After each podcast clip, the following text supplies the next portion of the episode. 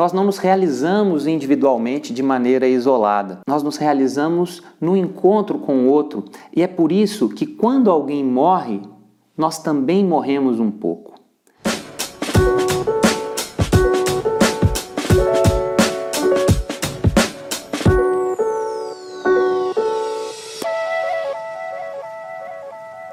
Olá pessoal, aqui é Juliano Napoleão. Seja bem-vinda, seja bem-vindo ao nosso canal em que nós conversamos sobre os diferentes desafios para a nossa realização pessoal e social a partir das contribuições da filosofia, dos direitos humanos e das diferentes manifestações culturais. Se esse assunto te interessa, eu te convido a se inscrever no canal, clicar no sininho para receber as notificações e também a interagir comigo pelas redes sociais e nos comentários aqui do YouTube. A nossa conversa de hoje é sobre a banalização da morte no contexto da pandemia. Você deve estar experimentando algum estranhamento e indignação diante da indiferença de tanta gente frente ao imenso número de mortes causadas pela pandemia no coronavírus no Brasil e no mundo. Essa revolta é ainda maior quando a gente percebe que o coronavírus não alcança igualmente as pessoas. O New York Times divulgou que lá nos Estados Unidos, latinos e negros morrem duas vezes mais do que os brancos. Aqui no Brasil, a PUC do Rio de Janeiro divulgou uma pesquisa que encontrou como resultado a letalidade do coronavírus sendo quatro vezes maior para pretos e pardos sem escolaridade do que para pessoas brancas com ensino superior. Ainda mais alarmante são os dados divulgados pela Associação Nacional dos Registradores de Pessoas Naturais, a Associação dos Cartórios aqui do Brasil, que identificaram que, em função da pandemia, o número de mortes de pessoas negras aumentaram no Brasil em 62,5%, enquanto as mortes de pessoas brancas aumentaram apenas em 9,3%. Quando a gente identifica esse recorte racial no que diz respeito às mortes causadas pelo coronavírus, a gente percebe que essa indiferença não é novidade no Brasil. Se a gente leva em conta os dados divulgados pelo governo federal no Atlas da Violência do IPEA, nós temos aqui no Brasil 180 homicídios sendo praticados todos os dias.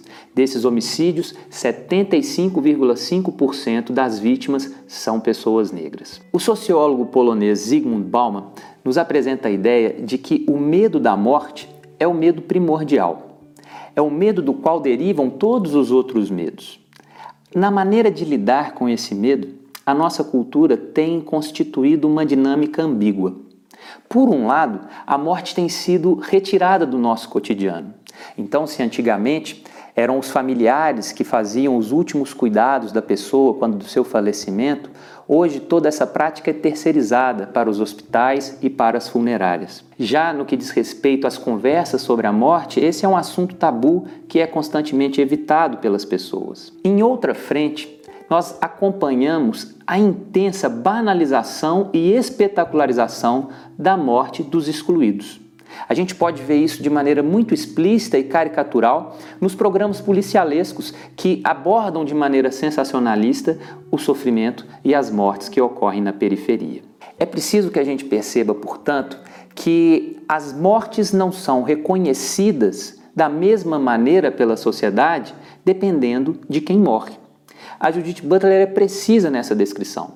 E ela nos diz que a sociedade reitera em diversos momentos a distinção entre vidas imprescindíveis e vidas descartáveis, vidas prescindíveis. E ela diz que, dependendo do seu gênero, da sua raça e da posição econômica que você ocupa, a sua morte é mais ou menos chorável pela sociedade. E isso é revoltante. Mas por que isso acontece? O Milton Santos nos apresenta que existe uma correlação entre o fenômeno da globalização econômica e essa realidade de uma exclusão definitiva das pessoas. O que ele defende é que, com as mudanças desencadeadas pela globalização, os pobres passam a ocupar uma posição estrutural em que não há acesso nem ao dinheiro nem ao consumo. O Bauman vai descrever essa ideia dizendo que é crescente o número de pessoas que são expulsas do jogo de produção e de consumo. É a mesma ideia apresentada pelo historiador Yuval Noah Harari quando ele descreve que é crescente o número de pessoas tidas como inúteis pelo sistema econômico. É que nós não temos mais a necessidade que existia no contexto do capitalismo industrial de um enorme número de pessoas disponíveis para ocupar as linhas de produção. Com a automação da linha de produção, com a inovação tecnológica, não há mais necessidade desse grande número de trabalhadores. A partir daí, é crescente o número de pessoas que não serve para nada a partir da lógica estreita e rasa do olhar do sistema socioeconômico. A partir dessa percepção, nós temos duas possibilidades: a intensificação, como sugere Harari, de políticas públicas de inclusão e de renda básica de cidadania, de rendas universais, para assegurar a dignidade das pessoas e para que elas possam buscar outros sentidos existenciais para além do trabalho, ou políticas de encarceramento em massa e de extermínio. Infelizmente, um olhar atento para a realidade atual no Brasil e no mundo nos permite verificar que tem sido feita reiteradamente a opção pelas políticas de encarceramento em massa e de extermínio. A gente pode inclusive perceber, ao menos nos Estados Unidos e aqui no Brasil, que a pandemia tem servido de laboratório para essas políticas de opressão e extermínio. Se esse momento histórico é um momento de intensificação dessas políticas, é preciso também que ele seja um momento de intensificação da luta e da resistência.